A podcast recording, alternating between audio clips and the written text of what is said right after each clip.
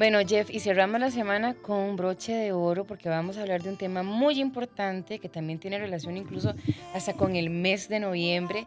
Y tenemos a la uróloga Susana Sánchez para hablar de mitos y realidades del cáncer de próstata. Doc, ¿cómo le va? Bienvenida. Hola, buenos días. Muchísimas gracias por la invitación. Aquí estamos ya, preparados. Ahora sí. Doc, entremos a hablar un poquito sobre, sobre la estadística. ¿Qué, qué, tan, ¿Qué tanta incidencia tiene el, cáncer de próstata en nuestro país? Bueno, el cáncer de próstata actualmente tiene este, la mayor incidencia en mortalidad. Eso es muchísimo, muy importante, ¿verdad? Eh, en, digamos, el censo del 2021, se habla que, que fallecieron en el 2021 468 eh, pacientes, ¿verdad? En un año. Y este es el segundo eh, cáncer más frecuente en hombres después de lo que es el cáncer de piel, ¿verdad? Eso es súper importante. Eso quiere decir que la tasa de mortalidad de este cáncer es sumamente alta. Es un cáncer que progresa lentamente, pero ahí es donde entra la importancia de este, el tamizaje y la detección temprana, ¿verdad? Bueno, y de hecho, Doc, también, ahora que dijo tamizaje, ¿qué es el, tamiz el tamizaje?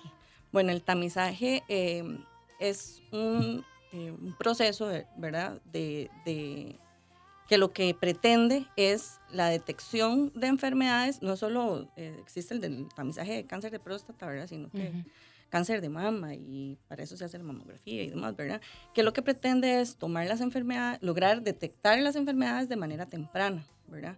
Em, eh, sin que el paciente haya desarrollado síntomas o signos, ¿verdad? De la enfermedad. En el caso del cáncer de próstata, ¿cuál sería o en qué consiste este tamizaje? El tamizaje de cáncer de próstata consiste en dos puntos muy importantes.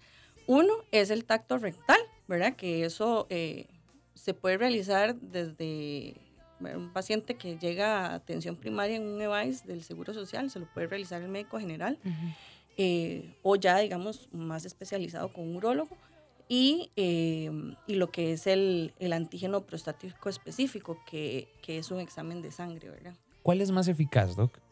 Ambos, las dos no son excluyentes uno del otro.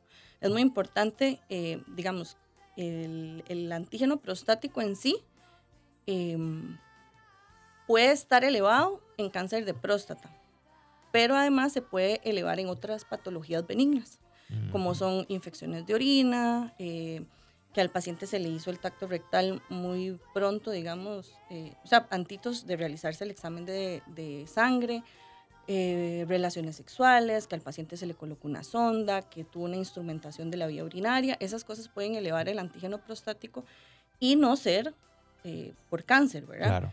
Por eso es la importancia de hacer ambas cosas. Existe el mito en muchas ocasiones que los pacientes dicen, ah, no, es que yo siempre me hago el examen de sangre y ya eso es suficiente. Y eso es incorrecto. ¿verdad? Porque muchas veces puede haber un cáncer de próstata que tiene un antígeno normal, pero a la hora de que hacemos el tacto rectal detectamos una, masa, ¿verdad? Ok. Entonces ya ahí este, entra, ¿verdad? La necesidad de hacer una biopsia. Doc, hablemos un poco sobre los factores de riesgo que nos quedó pendiente de ese primer bloque. Bueno, factores de riesgo, eh, la incidencia aumenta con respecto a la edad. Entonces el diagnóstico, eh, más o menos la edad promedio de diagnóstico son los 65 años, entonces entre mayor sea el paciente, más probabilidades eh, tenemos de detectar un cáncer. Después tenemos lo que es la herencia familiar, ¿verdad? Especialmente si tenemos papá o hermanos con cáncer de próstata. Y por último, ser afrodescendiente, ¿verdad? Aumenta el, el riesgo. ¿Hay síntomas? Realmente el cáncer de próstata cuando da síntomas eh, es porque ya está avanzado y es metastásico. Usualmente los síntomas que, que pueden presentar los pacientes son dolores óseos porque el sitio de metástasis más frecuente son los huesos. ¿Verdad? Entonces el paciente empieza con dolor en la cadera, dolor al caminar eh, y ya esos son los síntomas. Pero un, un cáncer de próstata empezando no nos va a dar síntomas. Hay una cosa que muchos, muchos pacientes pueden confundir, ¿verdad? Con el cáncer de próstata, ¿verdad? Y es eh, los síntomas de la uropatía obstructiva baja. Eso es el agrandamiento benigno de la próstata, ¿verdad? Que por estímulo de la hormona de la testosterona, de la hormona masculina, eh, la próstata siempre va a crecer, ¿verdad? Entonces, los pacientes eh, pueden empezar a tener problemas para orinar, que el flujo de orina es más débil, se les corta, se despiertan muchas veces en la noche, eh, tienen una sensación de que no logran vaciar la vejiga, eh, tienen que correr para ir a orinar porque si no se les salen los orines, o tienen que ir a orinar cada media hora, cada hora. Eso no es cáncer de próstata, eso es uropatía obstructiva baja, que puede un paciente tener ambas cosas, sí puede tenerlas. Doc, y ok, yo creo que ya todos, o la gran mayoría, conocemos la edad de los 40 como el momento para ir a hacerse los exámenes correspondientes. ¿Cuándo se realiza el tamizaje de cáncer de próstata? ¿Cuál es la edad? ¿Cuándo hay que ir? ¿Y qué examen hacerse? Bueno, actualmente las guías europeas y americanas de urología hablan que la edad para hacer el tamizaje en un paciente que no tiene ningún historial y que no es afrodescendiente son los 50 años. Pacientes que tienen algún familiar con cáncer de próstata o son afrodescendientes deberían empezar a, revisarse a partir de los 45. Y se habla que si hay pacientes que tienen algunas alteraciones genéticas como el gen BRCA2 y BRCA1, eso está asociado mucho a cáncer de mama y cáncer de ovario, este, obviamente a nivel familiar, eh, pueden, eh, deben empezar a tamizarse a los 40. Sin embargo, Mm, la gente no anda por la vida sabiendo que, que tienen este, estos genes, ¿verdad? Entonces, en términos generales, se ha homologado un poco de que, de que sea a partir de los 40. Y, y, Doc, ¿el antígeno prostático específico qué es? ¿Para qué sirve? Eso es una proteína que producen las células de la próstata y ayudan a, este, digamos, la función de liquefactar el coágulo seminal. ¿verdad? Eso es como para hacer más fluido, digamos, el semen, por decirlo así en palabras más sencillas. este, y eh, eh, está en un porcentaje mayor en el semen, pero también está en sangre, ¿verdad? Y ahí es donde se eleva, digamos, en estas patologías benignas que habíamos hablado o en el caso del cáncer de próstata. Doc, hablemos un poquito sobre esos mitos y realidades. ¿Es cierto que la vasectomía aumenta el riesgo de cáncer de próstata? No, la vasectomía no tiene nada que ver con el cáncer de próstata. En la vasectomía lo que se hace es que se cortan los eh, conductos deferentes, que son los que transportan los espermatozoides. Entonces realmente no tiene ninguna injerencia ni con la próstata. Eh, inclusive a veces los pacientes dicen, ay no, yo no me hago la vasectomía, ¿verdad? Que se opere la doña, ¿verdad? Ah, sí, sí, sí. este, porque, porque voy a quedar sin erecciones y tampoco, o sea, no tiene nada que ver con eso. ¿Realizar solo el antígeno prostático es suficiente sin el tacto rectal? No, como les decía antes, hay pacientes que pueden tener un antígeno prostático normal con un tacto rectal alterado. O pueden haber pacientes que tienen el tacto rectal normal con un antígeno alterado o ya probablemente un riesgo más alto, ¿verdad? Es que tengan ambos alterados. Entonces ninguno es excluyente, se deben realizar los dos y el antígeno idealmente ser interpretado por un urologo, ¿verdad? Doc, ¿la actividad sexual tiene algo que ver con cáncer de próstata? ¿Aumenta, reduce? No tiene nada que ver. ¿El cáncer de próstata es lo mismo que la hiperplasia prostática benigna? No, no es lo mismo. lo que les decía anteriormente, la hiperplasia prostática benigna es el crecimiento eh, propio, digamos, de la glándula a lo largo de la vida del hombre por el estímulo de la testosterona. Usualmente la próstata tiene un, peso de 20 gramos, ¿verdad? Y a lo largo de la vida del hombre pueden llegar a pesar hasta 200 gramos. Y el asunto es que la, la, la, hiperplasia prostática benigna puede generar estos síntomas de dificultad para orinar. Si no tengo problemas para orinar, no tengo cáncer. Puedo tener los dos. Puedo tener problemas para orinar y tener un cáncer, ¿verdad? O podría estar orinando perfecto e igualmente tener un cáncer. Puede estar, tener una vida totalmente normal y tener un, y cáncer, tener un de cáncer de próstata. Precisamente por eso viene la importancia de realizar el tamizaje. Claro. Y Doc, ¿es cierto que comer tomate previene el cáncer de próstata? Miras que eso es una creencia popular, especialmente si el tomate está cocinado, dicen, ¿verdad? Y se han hecho estudios, ¿verdad? este, sí, y, eh, y realmente no, no, se ha logrado comprobar, comprobar que Ni descartar. riesgo ni descartar, pero... Pero Jeff, yo quisiera, antes de seguir también, preguntarle algo a, la doc para que no nos quede ahí abandonado. Hablemos del tacto rectal. que yo siento que también eso entre los hombres es como, ay, no, yo no me voy a hacer eso, ta, ta, ta, ta", y ellos mismos se vacilan y todo. ¿Para qué se hace el tacto rectal? El tacto rectal se realiza porque la próstata, eh, digamos, su posición anatómica es que está por debajo de la vejiga y anterior, o sea, por delante del recto. Entonces, al nosotros eh, hacer el tacto rectal, tocamos directamente la próstata. Entonces, ahí nos podemos dar cuenta si tiene algún nódulo o alguna masa, si está aumentada de consistencia, o sea, que está más durita de lo normal, o si ya, eh. En casos de un cáncer más avanzado, ya uno siente que está como infiltrando eh, las estructuras que están alrededor. Entonces, por eso es que es de suma importancia realizar el tacto rectal. ¿Y cómo es, Doc? Es sumamente rápido. Es súper rápido, o sea, ya eso, digamos, depende, hay varias posiciones, digamos, en las que se puede colocar el paciente para, para realizarle el tacto.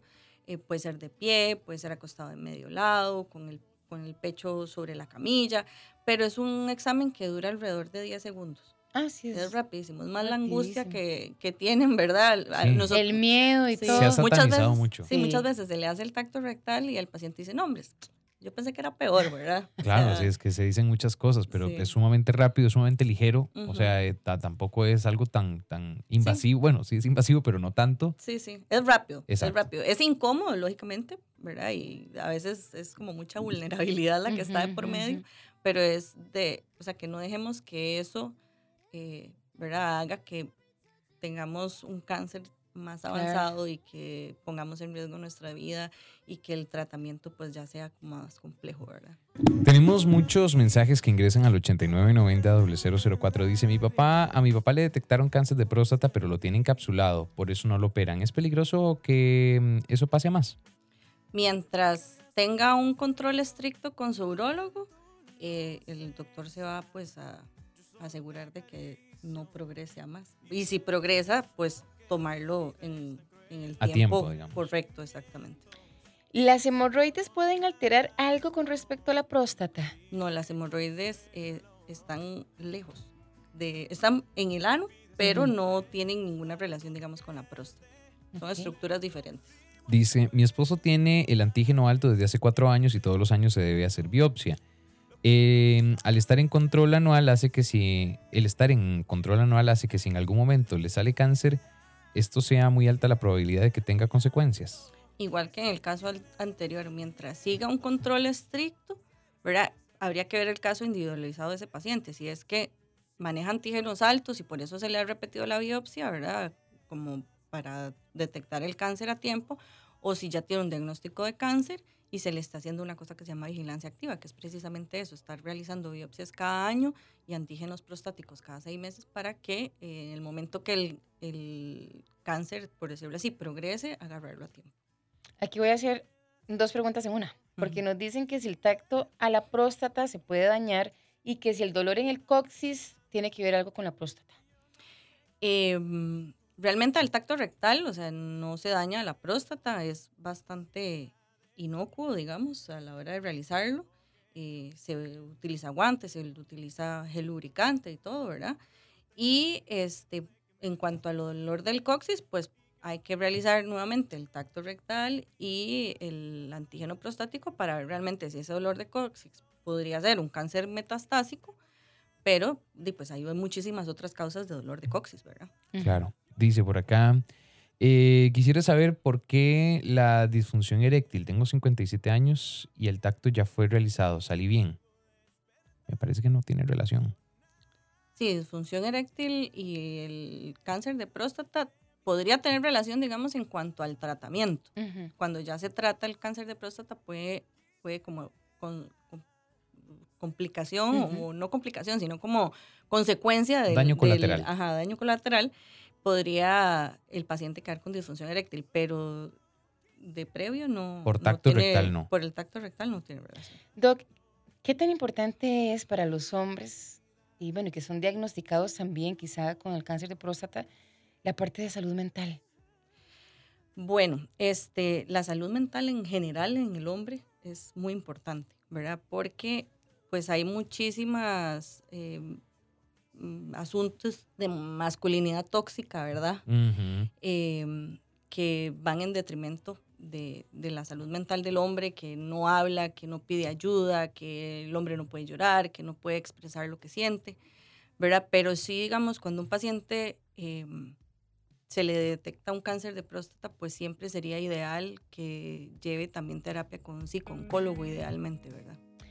Tenemos un audio que vamos a poner, Doc, para cerrar ya, ir cerrando nuestro bloque. Vamos a escuchar. Bueno, yo tengo una, una consulta. Eh, a mí en este año, bueno, yo tengo 41 años. En este año me dijeron que me tenía que hacer este, el examen de, de- de- de próstata, la revisión. Fui a una clínica privada y me dijeron que solo era necesario hacerse el antígeno prostático. Que me lo hice. Y luego en el EVAIS me mandaron a hacer ahí un- unos chequeos.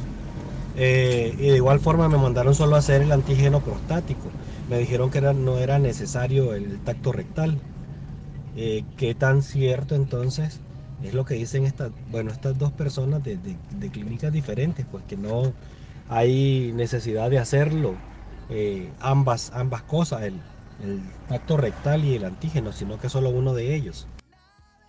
Como les dije anteriormente, el diagnóstico de cáncer de próstata se realiza con ambas cosas, ¿verdad? O sea, un antígeno solo no nos da toda la información que necesitamos. ¿Ok?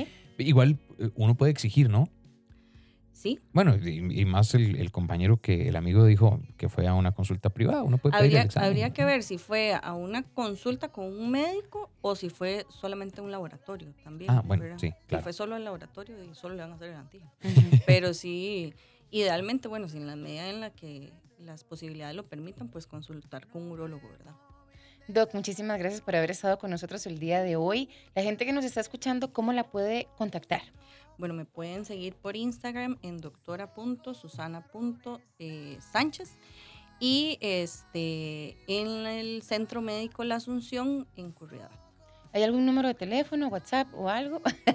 Número es 2272-0808 y el WhatsApp 8877-8181. ok. Muchas perfecto. gracias, Doc, entonces, por acompañarnos el día de hoy. Con mucho Gracias. gusto y gracias por la invitación.